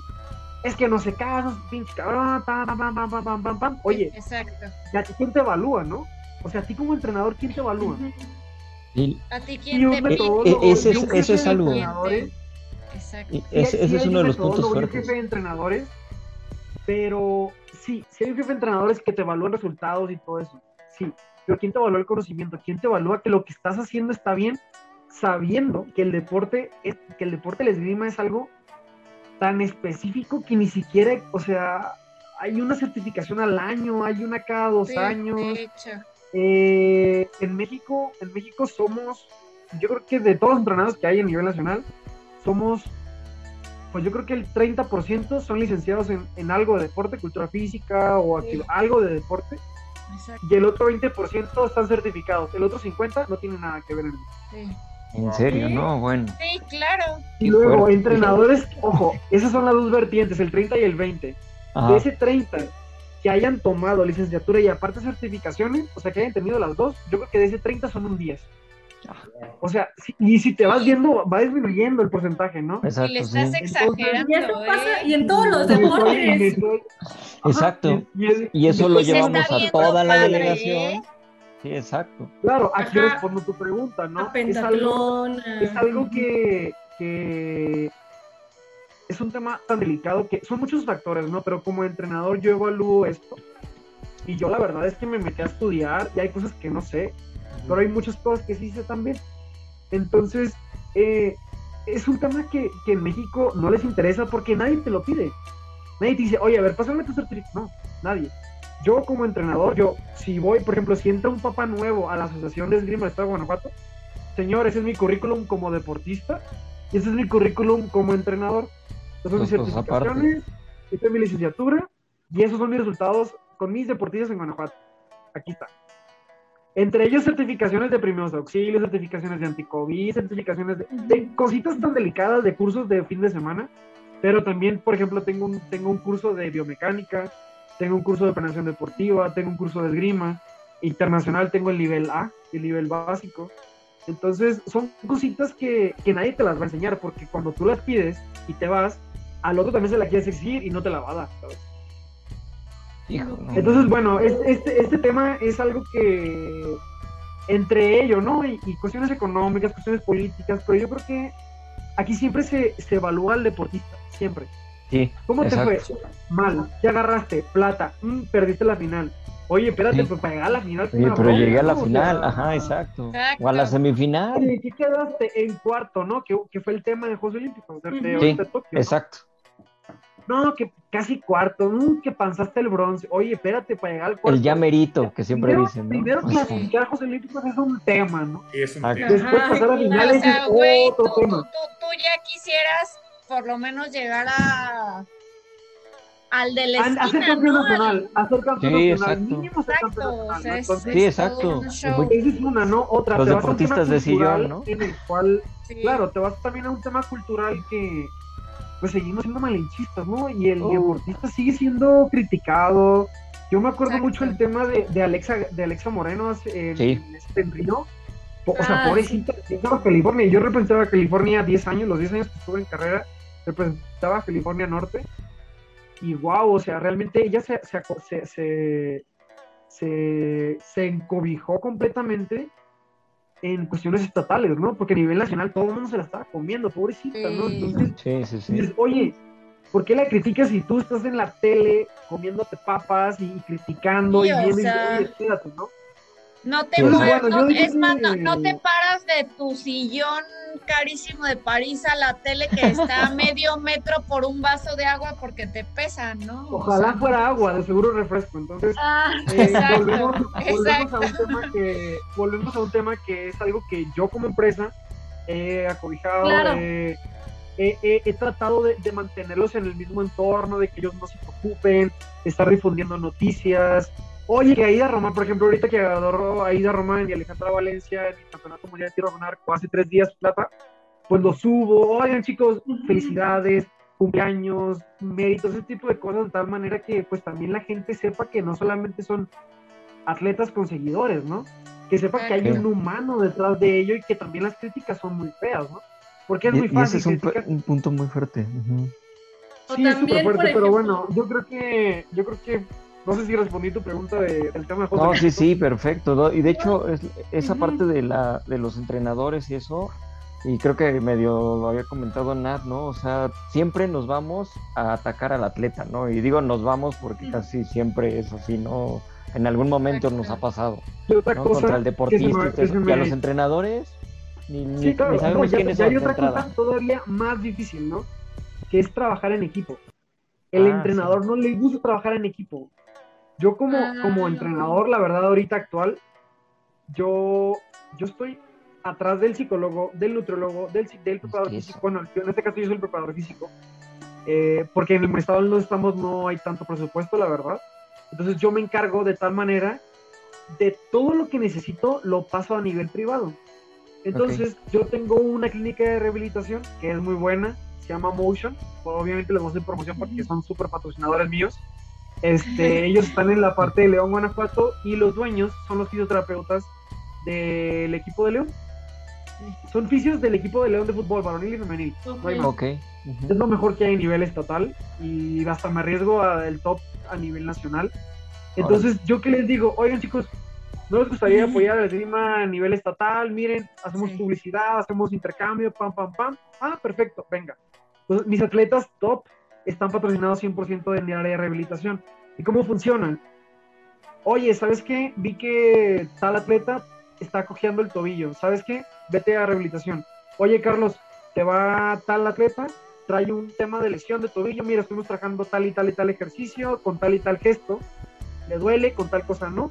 Evalúala y dime qué tiene le evalúan diciendo, oye, Eric, ¿sabes qué? Mira, párale la carga, baja. Entonces nos ponemos en comunicación de tal manera de apoyar al deportista y no hacer una sobrecarga de entrenamiento y que la lesión, que la lesión sea peor. ¿Y, y cuál, es este, cuál es el meollo del asunto? Romper egos y decir, yo no puedo con todo. Así, no hay más. Es decir, yo no soy nutriólogo, yo no soy psicólogo, yo no soy, yo no puedo, no soy todólogo. Exacto. Pues tienes que, tienes que buscar, oye, ¿Qué haces? Oye, soy psicólogo, venga, ¿te quieres trabajar con ellos? Venga, hazles, hazles descuento, no, no sé, trabaja como tú quieras, pero trabaja con ellos. Yo como entrenador he visto A, B, C y D. Oye, Fisio, yo he visto A, B, C y D. Y romper paradigmas de decir, oye, Fisio, ¿tú qué viste? Eric, descansa una semana porque si no va a tronar. Venga, no hay bronca. El Fisio dijo que si descanso, hay descanso. Oye, pero tú eres entrenador Irma. El Fisio dijo que hay descanso y se acabó darle el valor a cada área multidisciplinaria es algo muy interesante que a nivel nacional nadie le interesa. Ajá, no tratamos el deporte como una multidisciplina como la que es. Exacto. Y, y, esa es la diferencia con los países este, potencia, ¿no? Claro, obviamente. Ves Estados Unidos, Australia, Reino Unido, los que quieras de allí, pues todos tienen unos equipos impresionantes, ¿no? Todos tienen unos equipos multidisciplinarios en el cual todos se apoyan todos son personas capacitadas, obviamente, tampoco es cualquier charlatán que diga yo soy fisio y, a ver qué me va, ¿no? Nada más. Me gustaba, me gustaba hacerle cariñitos a mi mamá de chiquita y decía que sobaba súper rico. ¿no? la verdad es que yo, yo personalmente, yo personalmente trabajo con ellos, bueno, ahorita trabajo con el área de, de, de nutriólogos Estoy ahorita ya terminando de desarrollar el tema de nutrición y el tema de, bueno, nutrición sí la tengo también con una clínica y estoy terminando ya el tema de psicología. Eh, porque al final el deportista es un humano, ¿no? Y tiene, tiene diferentes engranes y todos tienen que funcionar. Entonces, cuando uno encuentra ese desarrollo, que el deportista tiene diferentes áreas que desarrollar, porque puede ser el mejor del mundo físicamente, nutricionalmente, y si el día de la competencia su clase no le habla, valió. Sí. Volvemos a lo mismo, ¿no? Todas las áreas son importantes, entonces, pero ¿qué es lo que pasa, no? Los, los, los, los entrenadores del deporte son todólogos, como el todólogo del gimnasio. Yo soy nutriólogo, soy tu psicólogo y te doy... Ah, de hecho, viste con el punto, sí, sí, sí, exacto. Es exactamente lo mismo, ¿no? Entonces, en los deportes no estamos, no estamos obsoletos de esto, ¿no? Entonces... Y sobre todo en alto rendimiento, ¿no? No, y mucho más en alto rendimiento, que es algo tan delicado. Claro. Que tú dices, ¿sabes qué? Oye, ¿sabes qué, Sofi? Te veo las piernas cargadas. Sí, Erika, son muy pesadas. ¿Sabes qué? Vete a, a, a que descarga por ejemplo, ahorita todos mis deportistas el domingo viajan a Guadalajara. Bueno, viajo con ellos a Guadalajara, si todo sale bien.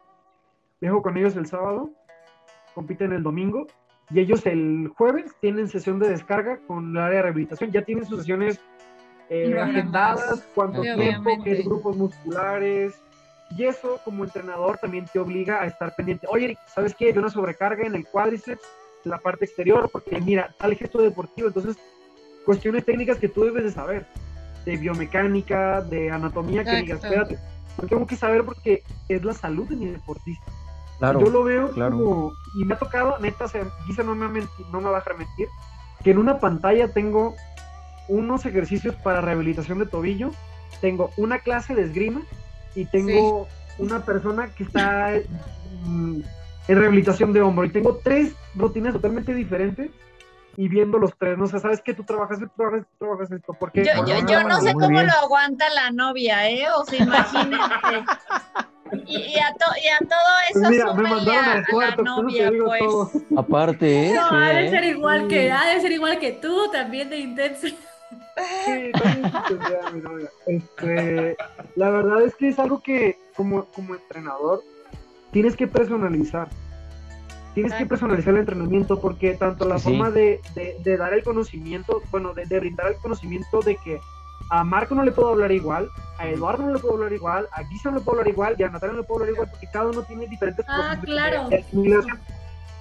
Entonces, cuando a uno le puedo decir, oye, Emilio, mete la punta, estás perdiendo, y a la otra pues Sofi, por favor, ¿puedes meter la punta, por favor? Así, o sea, totalmente diferente, ¿no? Y no porque yo quiera, sino porque ellos me lo piden. Y sí grita, ¿eh? aunque, aunque no crean, sí grita. soy gritón, soy gritón, pero en cuestiones de apoyo, nunca grito a Eric, nunca grito, oye, no, o sea, no, no, siempre grito, venga, vamos. No eres como el Tuca, digamos. No, no, olvídate, no, no, no. Entonces, ¿qué es a lo que voy, no? Eh, cada deporte, cada entrenador, cada, cada, cuando tú aprendes a personalizar desde la forma de llevarte con el atleta, que no te puedes llevar igual, saludarlos igual, platicar igual, comunicarte igual, mucho menos entrenarlos igual, porque cada uno tiene edades diferentes, tiene eh, lesiones diferentes, tienen familias diferentes. diferentes, familias diferentes, cuestiones sociales diferentes, que es muy importante el ámbito social. Eh, pues obviamente el entrenamiento se vuelven 10 entrenamientos, ¿no? En uno solo. O sea, yo puedo tener la sala de esgrima con 10 y los 10 te trabajan totalmente diferentes. O sea, tú trabajas, tú trabajas, tú trabajas. Algunos se pueden parecer un poquito, pero no todos, ¿no? Entonces, Exacto. obviamente, cuando tienes grupos tan grandes, pues es cada vez es más difícil, ¿no? Pero también, mientras más vas creciendo, pues más necesitas gente que te ayude. Por eso te platicaba que yo la participación la tengo completamente con un entrenador. Yo evalúo sus planes de entrenamiento lo, lo, lo apoyo, pero él se encarga completamente de la pedagogía de iniciación. De tal manera que él no se mete en mis temas y yo tampoco nos de ¿no? Entonces, pero volvemos, él también personaliza, ¿no? Entonces, eh, cuando tú en una pantalla o en un entrenamiento tienes rehabilitación de tobillo, tienes sobrecarga muscular, tienes problemas psicológicos, o a uno lo puedes, lo puedes estar terapiando en una esquina, oye, es que mira que el perrito, no sé qué, y el otro en una esquina lo tengo rehabilitando tobillo y el otro lo tengo haciendo volumen de combate, o sea, se vuelve un mundo tan interesante que a mí me encanta sentir esa presión de, oye aquí, oye acá, oye tú, de que ni un, ni un punto se me va, la verdad es que soy muy intenso en mis entrenamientos también, no cuestiones de, de, de llevarlos al máximo, sino un intenso tan detallista de que esa mano no va bien, más rápido, mejor, trabájalo, pero de tal manera que ellos también disfruten la competencia, disfruten el entrenamiento. A ver, ¿cómo, lo hago, no? ¿Cómo rompo ese paradigma? Los puedo tener tres minutos haciendo combate. Oye, tienen tres minutos para meter 20 toques, háganle como quieran. Pum, pum, pum, pum, pum, pum, pum. Toque 19, alto. ¿Qué hiciste? No, no sé. ¿Tocaste? Sí. ¿Y qué hiciste? No sé. ¿Dónde está la conciencia? ¿Qué estás haciendo? Entonces le rompes el ritmo y le dices, a ver, espérate, o sea, tienes que sentir la esgrima, tienes que ver qué estás haciendo, cómo te sientes físicamente, ¿estás cansado, no estás cansado, ahorra energía, cómo tienes el brazo, cómo va la técnica. Claro, y más en un deporte como la esgrima. Claro. Entonces, yo eso lo hago mucho, o sea, lo hago muchísimo, o sea, pueden estar haciendo todo y yo, alto, ¿qué hiciste? Entonces, ellos ya saben que tienen que estar conscientes de lo que están haciendo. Y eso los vuelve unas personas, pues, coherentes en lo que piensan, lo que hacen, lo que se desarrollan, de tal manera que cuando salen de la pista, ellos están, ¿por qué me siento mal? Ah, es que me siento mal porque mi mamá me habló mal. Ah, bueno, voy a hablar con mi mamá. Y no se quedan con ese sentimiento. Mm, eso es bueno. Así de sencillo, o sea, de tal manera de pasarlo de lo deportivo a lo, a lo, a lo personal, es algo, wow, o sea, mis chicos han hecho un desarrollo social porque el deportista normalmente tiene un IQ arriba del promedio. Eso es un, un, estudio que hay a nivel internacional. El deportista es inteligente, el deportista, el, esgrimista normalmente, el 95% de los deportistas tienen un IQ alto, tienen calificaciones eh, eh, escolares altísimas y siempre están, más, siempre están pensando más que lo siempre, que una persona normal. Entonces, en cuestiones sociales batallan mucho para ser amigos nuevos. Yo lo he visto, o sea, todos, los atletas batallan, hombre, o sea, oye, háblale, oye, pero ese juez, háblale. Se paralizan. Completamente, ¿no? Entonces, el hecho de que ellos entiendan a conocer sus sentimientos, ya que digan, oye, a ver, ¿qué tienes? No, no, sé, no, espérate, a ver, ¿qué tienes? Eric, es que, o sea, me llegan a tal grado de decir, Eric, me siento nervioso porque no, no calenté bien. Pues calienta bien, ah, ok, o sea, a ese desarrollo han llegado ahorita mis chicos, no, en serio, o sea, me han llegado a ese desarrollo de decir, ¿cómo te sientes? Eric, es que, y me pasó en la competencia pasada, bueno, en la antepasada, es que el armero se cruzó, se cruzó y me vio feo. Y el chico perdió el combate. Porque una persona, era una persona muy frágil de, de cuestiones de sentimiento. Entonces, wow. no, hay que, no hay que trabajar solamente el tema físico y técnico. Oye, ¿sabes qué? No, tienes que, no te tienes que eh, desorientar, mira, concéntrate, hacemos trabajo de, concentración. El, armero en esgrima es el que nos arregla las, las armas, ah. chicos.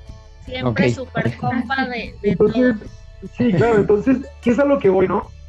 Eh, cuando rompes el paradigma de ser un entrenamiento tan monótono y que el atleta sabe que en algún momento le vas a preguntar, él siempre está pensando qué es lo que está haciendo. Y cuando sale de la pista, se vuelve una persona consciente, de tal manera que sabe por qué lo hace, que sabe por qué le duele, que sabe desarrollar los problemas y sabe solucionarlos. Entonces, pues mi chico, mi, el más grande tiene 17 años y ahorita el, o sea, imagínate, ahorita, no sé, el más grande tiene 18, se fue una semana a Rusia a un intercambio educativo ahorita, está en Moscú ahorita y era la persona que no hablaba, llegaba al entrenamiento y buenos días. No hablaba, ¿no? también ves un desarrollo social que van a la competencia, ya platican, se desarrollan, preguntan. Hacen amigos. vale más que cualquier medalla, en verdad. O sea, que los chicos, que los papás lleguen y digan, entrenador, mi Eric, digo, tal X, mi, hijo ya tiene cinco amigos. O sea, así me han llegado, en serio. Y uno como entrenador dice, mi chamba ya está lista, ¿no? Entonces, son muchos los aspectos como entrenador. Y yo tengo dos años como entrenador que la verdad no son nada, o sea, me falta muchísima carrera todavía, pero lo que uno aprende de los deportistas es, wow, o sea, es increíble lo que hay detrás de un deportista, sí, eh, de un atleta, y yo como formador poder, poder ah, saber hasta dónde llega mi conocimiento como entrenador y poder aportarlos en una etapa de su vida, no tiene ningún, no tiene ningún mérito, ninguna medalla que lo valga. O sea, a mí me dicen, oye, ¿cuántas medallas tienes? No, güey, yo tengo ocho deportistas, los ocho tienen 9.98, son buenos hijos, son buenos estudiantes y ya van para la universidad. Y son humanos, no son robots, ¿no? Son humanos, no son robots, ¿no? Y de esos ocho, ahorita tengo, orgullosamente lo digo, tengo una chica que ahorita tiene, tiene cuatro opciones de beca. Tiene una, beca, tiene una opción de beca en Alemania, en Estados Unidos, tiene dos en México, en las mejores universidades, por promedio, y también está apoyando el área deportiva. Entonces, a mí no me importa, o sea, yo voy a la competencia a disfrutar, a platicar, a conocer, a disfrutar la competencia, a aprender de mis atletas, de otros entrenadores también. Yo soy súper preguntón. Oye, Eric, es que, oye, muchas felicidades, este, tu atleta ganó oro. Y yo puedo estar platicando con el entrenador aquí que le gané la final y decirle, oye, profe, ¿y usted qué hace aquí? Se me queda viendo, oye, pero me ganaste. sí, ¿qué? O sea, sí, sí, ¿no? Y si quieres seguir siendo ¿Cómo? Que si, si quieres seguir siendo entrenador, o sea, ya estos dos años, si quieres seguir. La verdad es que, la verdad es que no sé lo que viene ahorita. Yo hoy en día sí, no sé mañana, o sea, soy como la como canción. la canción. Pero yo no sé mañana. pero, lo que sí es que, pero hoy sí, ¿no? Entonces, ¿por qué? Porque pues no sé si mañana voy a estar, no sé si mañana me van a pagar, no sé si mañana no me van a pagar. La verdad es que, y si no me pagan, puedo seguir con ellos. El ámbito económico a mí no me, o sea, no me para. La verdad es que te voy a ser muy, muy sincero, a mí no me paga eh, eh, cuestiones estatales, me pagan los papás. O sea, yo soy entrenador particular, represento al Estado, pero me pagan los papás. Porque el Estado dijo, no, este no tiene resultados porque tiene solamente una medalla. Y yo, sí, una medalla, dos medallas de seis deportistas. Tengo un, porcentaje elevadísimo. Tengo, o sea, no, no, no, son dos medallas nada más. Entonces, eh, es un tema que no me... Lo hago porque me gusta, no lo hago por dinero Luego, porque me gusta, tengo otros canales que sí tengo que hacer las cosas por dinero. Este, por pasión, como por ejemplo solo performance, que a mí pues, me, apasiona, yo puedo meter de 6 de la mañana a 10 de la noche viendo cómo mejorar ventas, cómo trabajarlo, cómo hacer miles de cosas y postea todo el día, ¿eh? Eso se trata. Exacto, hay que hacer publicidad todo, sí. Entonces, ahorita, por ejemplo, hoy posteé ahí en mi perfil eh, personal un tema de viene un webinar de la Asociación Mexicana de Venta en Línea de cómo mejorar cuestiones de ventas para el buen fin. Y lo subí así, ¿no? le puse literal, si alguien quiere información, pásame su correo, les paso toda la información, ¿no? Para que mejoren. Entonces, sin, sin ningún costo, ¿no? Y obviamente, pues, digo, como asesoría, pues, se cobra muy caro eso, pero yo se lo regalo. Entonces, eh, ¿qué es a lo que voy, no? Pues yo no lo hago por dinero y es algo que nunca he hecho por dinero, la cuestión de enseñar. Eh, si me pagan, sí, si no, no, yo voy, disfruto, aprendo, los chicos están felices porque pues al final yo llegué con un atleta a Guanajuato, o sea, yo iba a Guanajuato, ah, por cierto, yo vivo en la Ciudad de México, entonces voy y vengo cada fin de semana a León, ah, o sea, me voy cinco horas y vengo, voy, voy y vengo cada fin de semana. ¿En serio? Así. Entonces, entonces, realmente, o sea, en línea los tengo lunes, miércoles y viernes, una hora, martes y jueves ellos van con mi asistente, y el fin de semana yo hago base de entrenamiento viernes, sábado, domingo, hago 17 horas de entrenamiento en tres días. Hago viernes de 5 a 8, sábado de 8 a 12 y de 2 a 6 y el domingo de 8 de la mañana a 2 de la tarde. Y luego ya el lunes otra vez se recuperan. Entonces, realmente pues si sacamos en cuestiones de horas, pues a la semana son muchísimas horas, ¿no? Entonces no es lo típico de una hora a la semana de esgrima, o sea, no es, no es un hobby. Aquí todo el mundo viene a hacer deporte de alta competencia, entonces eh, no es por cuestiones de dinero y siempre se los he dicho y a la gente no le gusta. Y dice, oye, pero no, es que yo gano de otras cosas. O sea, sí.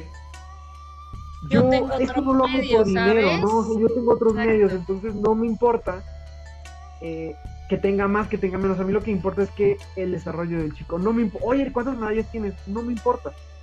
Oye, Eric, ¿cuántos deportistas? No me importa. O sea, oye, que eres mal entrenador, no me importa, o sea, felicidades, tú eres el mejor, para mí eres el mejor, ¿no? O sea, está bien, no pasa nada, ¿no? Eh, no pasa nada, o sea, oye, pero es que, ¿por qué no tienes más matrícula? Porque tengo un entrenador que se dedica a hacer eso, ¿no? Oye, ¿por qué no porque no, o sea, punto, no, y así soy.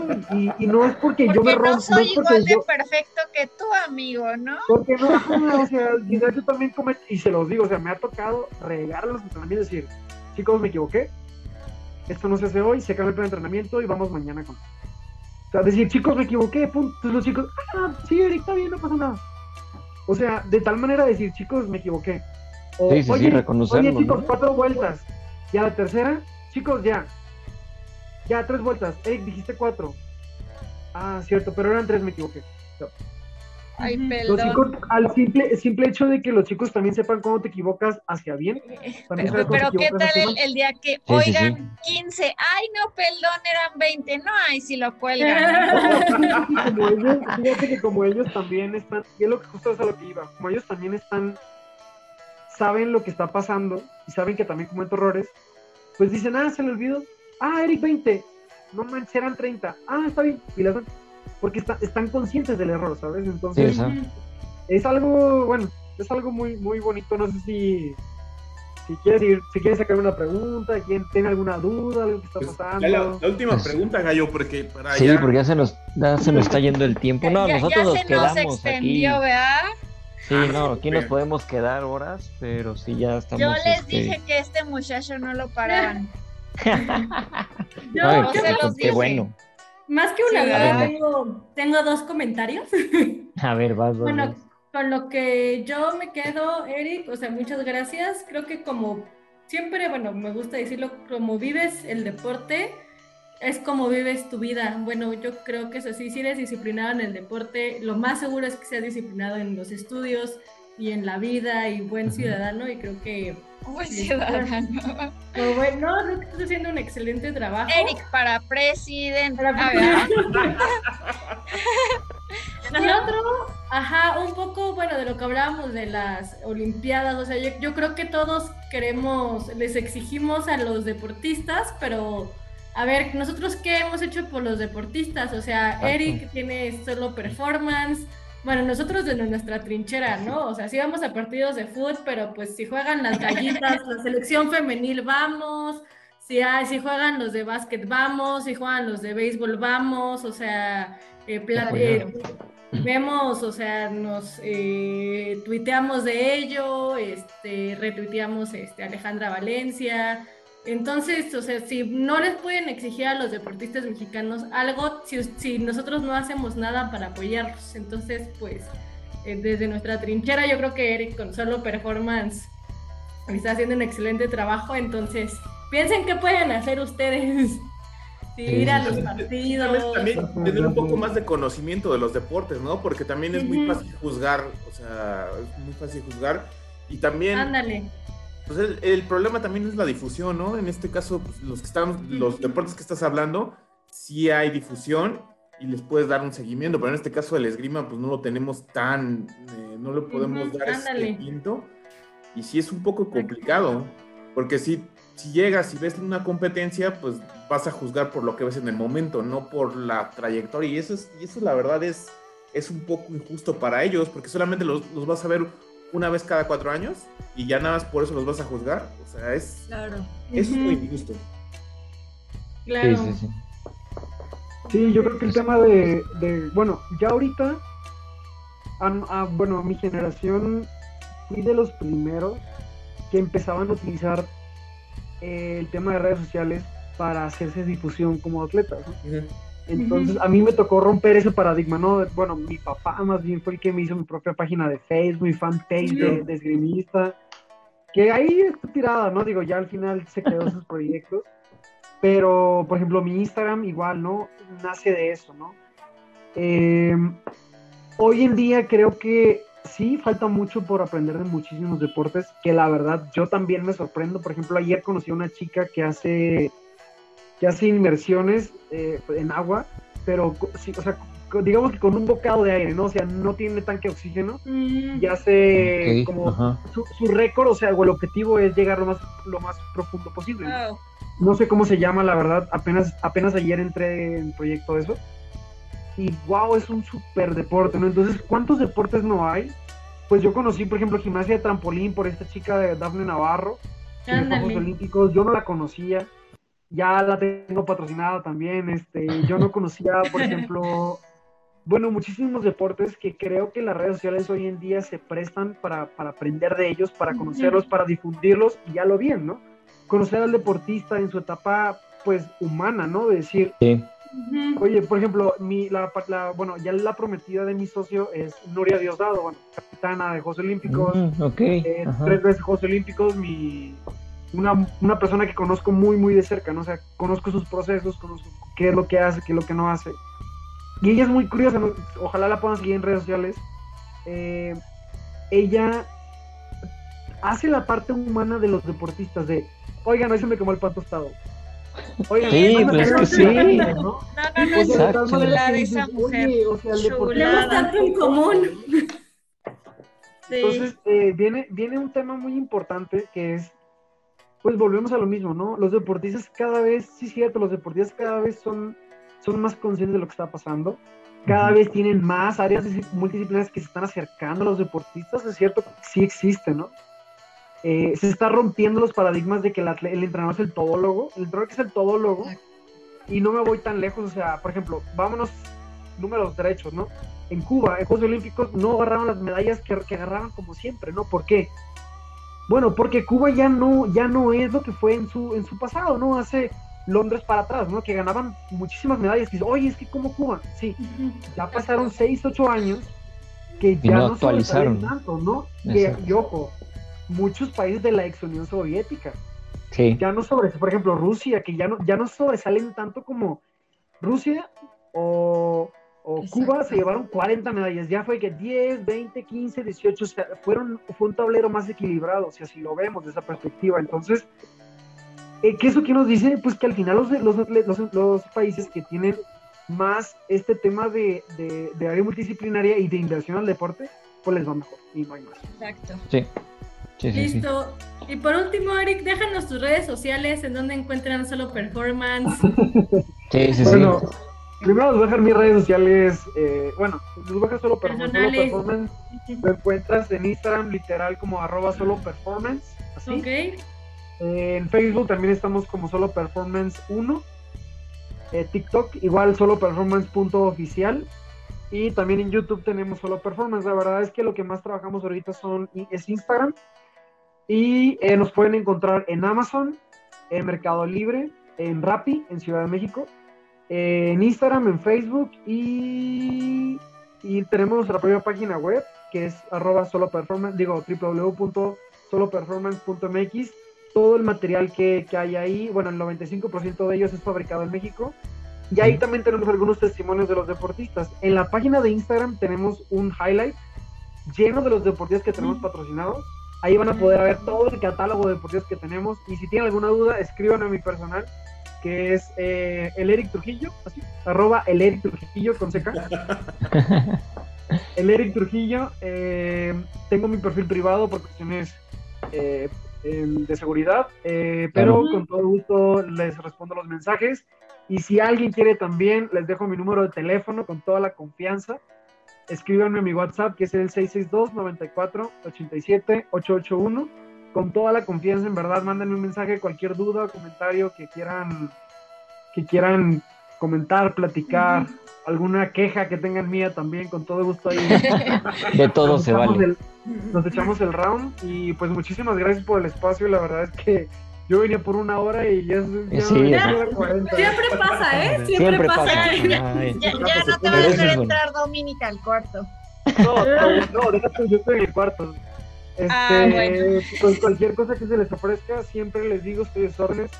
Ahí síganme en Instagram para, para poder echar la platicada. Todos los días posteo o algo de mi empresa, o algo de mi vida, o algo de mi novia, o algo de algo, ¿no? Siempre Pero siempre hay algo. Sí. la verdad es que normalmente subo contenido de la realidad de un emprendedor, o sea, de que no manches, no tengo tres días sin dormir, traigo unas ojeras, ¿no? El café me levanta, cosas así subo. Eh, como que hay una parte humana detrás de un proyecto siempre, y eso, pues al final, yo sé que ustedes también lo conocen, saben que al final detrás de un podcast, pues hay un trabajo enormísimo, hay una gran chamba. y también es algo que se los felicito mucho, la verdad es que es la primera vez que me invitan. Ay, gracias. entonces, muchísimas gracias por la invitación. Ya, ya, el día que, este, que, esté listo el episodio te lo pasamos para que lo compartas en tu Sí, ya mañana, mañana está. Sí, sí, sí. Mándenme, mándenme el link para, para pasarlo en mis redes, les, les aseguro que, bueno, entre ellos mis fans número uno, mi papá, mi mamá y mis hermanas van a estar, van a escucharlo todo. Exacto. Ah, perfecto, pues les mandamos saludos. Se van a estar riendo cuando se los pasen de eso se van a estar riendo, se los aseguro. ahorita van a sacar una carcajada. Segurísimo. Saludos a todos, Sonora. Exacto. Gracias, pues pues, por, por, la, por aceptar nuestra ¿eh? invitación. Muchas gracias. Sí. Que y descansen, pues, chicos. Espero no los muchísimas gracias. y ya haya hablado tanto. No, no, no, al contrario, estuvo increíble que, que, si hubiéramos podido nos quedábamos todavía más rato y ya sacamos el café, todo y hasta la cerveza. igual, igual podríamos hacer un live en Instagram, también podríamos jalar algo. Perfecto, sí, sí, sí, estaría increíble. Sí, se arma. Ahí sí tendría que ser un poquito más corto porque te lo corta la, la hora, pero... ahí sí nos ponen. pero con todo gusto, ya trabajamos un tema en específico y le damos. Perfecto, claro que sí, estaría increíble, sí, seguir trabajando y bueno, que ojalá no sea la, este, no, no la, o sea, la única vez, que sea la primera de varias, que podamos estar ahí platicando de diferentes temas y estás este, de acuerdo y bueno, pues te damos las gracias por haber aceptado la, la invitación. Eh, creo que estuvo bastante entretenido, muy bueno y bueno, pues este ¿Qué más? Pues ya, este, como decía Nat, sigan otros deportes, sigan y apoyen, ¿no? Sobre todo eso. Eso es la parte que nosotros podemos poner. Y por último, pues muchas gracias a todos por habernos escuchado. Gracias. gracias, Kid. Gracias, por quedarse hasta aquí.